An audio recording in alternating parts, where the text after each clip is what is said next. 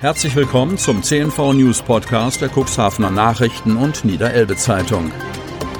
In einer täglichen Zusammenfassung erhalten Sie von Montag bis Samstag die wichtigsten Nachrichten in einem kompakten Format von sechs bis acht Minuten Länge. Am Mikrofon Dieter Bügel. Dienstag, 9. Februar 2021. Anzahl der Neuinfektionen weiterhin hoch. Kreis Cuxhaven. Auch am Montag meldete der Landkreis Cuxhaven eine hohe Anzahl an Infektionen mit dem Coronavirus. Die Zahl ist im Vergleich zu letzter Woche Montag gestiegen. Mit Stand vom Montag kommen über das vergangene Wochenende 42 neue Infektionen hinzu. 246 Personen sind aktuell infiziert. 20 Personen werden stationär versorgt, davon zwei intensivmedizinisch. Der Inzidenzwert, also die Quote an Neuinfektionen pro 100.000 Einwohner über eine Woche, liegt bei 69,07. Die Impfungen im Landkreis Cuxhaven schreiten weiter voran. Mit Stand von Montag meldet der Landkreis 4025 Erstimpfungen und 2200 Zweitimpfungen. Kinder, Jugendliche und Senioren leiden unter Einschränkungen. Kreis Cuxhaven.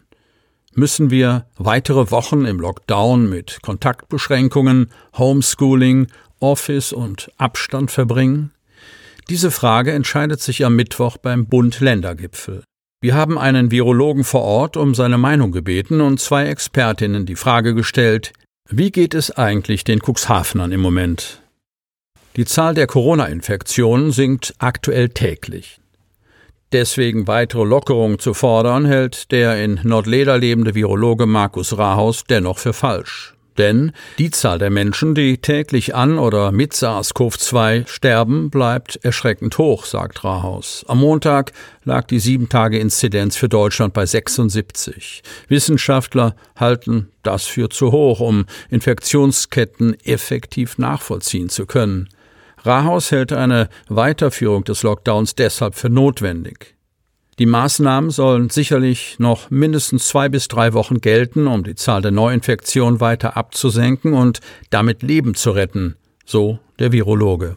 Andernfalls könnten die Viruszahlen auch angesichts der neuen ansteckenderen Virusmutationen schnell wieder nach oben schießen. Schnelles Impfen sei daher ebenso wichtig. Überdies müssen die gültigen Regeln konsequent eingehalten werden, ohne Wenn und Aber. Die Suche nach Schlupflöchern und Ja-Aber-Diskussionen sollten unter diesem Gesichtspunkt aufhören, sagte Virologe und liegt damit auch auf der Linie des Robert Koch Instituts, das am Freitag dringend appelliert hat, den Lockdown zu verlängern. Doch wie geht es den Menschen in Cuxhaven nach fast einem Jahr der Kontaktbeschränkungen, Schulschließungen und der weitgehenden Einstellung des öffentlichen Lebens? Bei den Kindern und Jugendlichen, die sich bei uns am Sorgentelefon melden, hören wir viel Traurigkeit über die aktuelle Lebenssituation, sagt Brunhild Rosthelle vom Kinderschutzbund Cuxhaven. Sie machen sich viele Sorgen um ihre Angehörigen.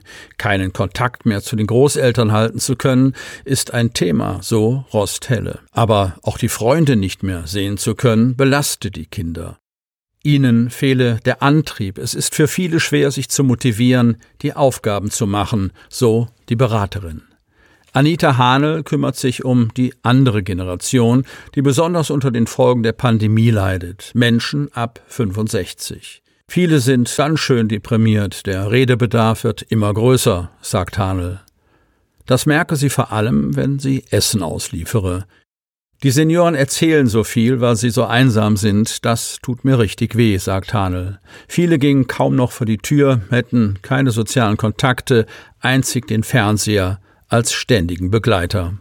Und noch etwas fehlt den Senioren, wie eine Cuxhavenerin berichtet, die Umarmungen auch der eigenen Kinder. Seit einem Jahr verzichte sie darauf. Sie ahnen gar nicht, wie schwer mir das fällt. Der Mensch braucht das doch. Wie ein Schlag ins Gesicht empfinde sie es deshalb, wenn sie im Fernsehen sehe, wenn sich die Profifußballer herzen und küssen. Schulabschluss trotz Corona. Lamstedt. Eltern, Schülern und Lehrern wird in Zeiten der Corona-Pandemie einiges abverlangt. Beinahe wöchentlich ändern sich die Bedingungen. Begriffe wie Homeschooling, E-Learning, Präsenzunterricht, Notbetreuung oder Szenario B machen die Runde. Da tut ein Stück Normalität ganz gut.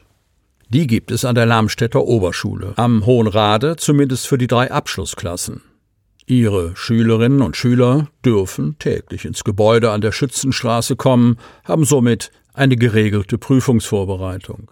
Wir haben in diesem Jahr glücklicherweise nur drei Abschlussklassen mit zusammen 44 Schülerinnen und Schülern, sagt Rektorin Anja Nicke.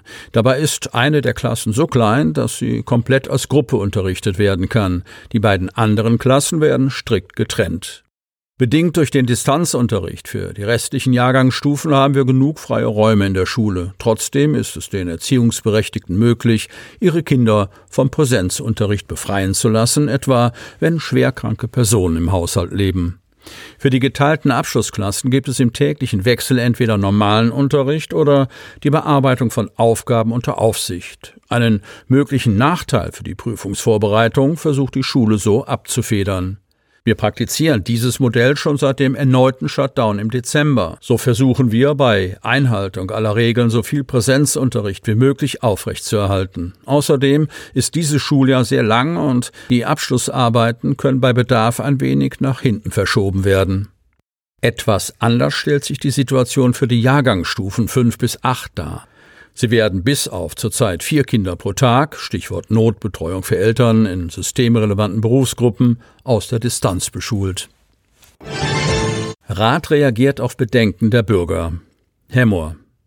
Der Protest von Bürgerinnen und Bürgern gegen die mögliche Ansiedlung einer Biomethangasanlage in Hemmoor zeigt erste Wirkungen hatte es im Fachausschuss noch eine Mehrheit für eine Fläche am ehemaligen Kalksandsteinwerk nahe der Hesler Mülldeponie gegeben, so vertagte ein Tag später der Stadtrat auf Antrag der SPD die Standortentscheidung.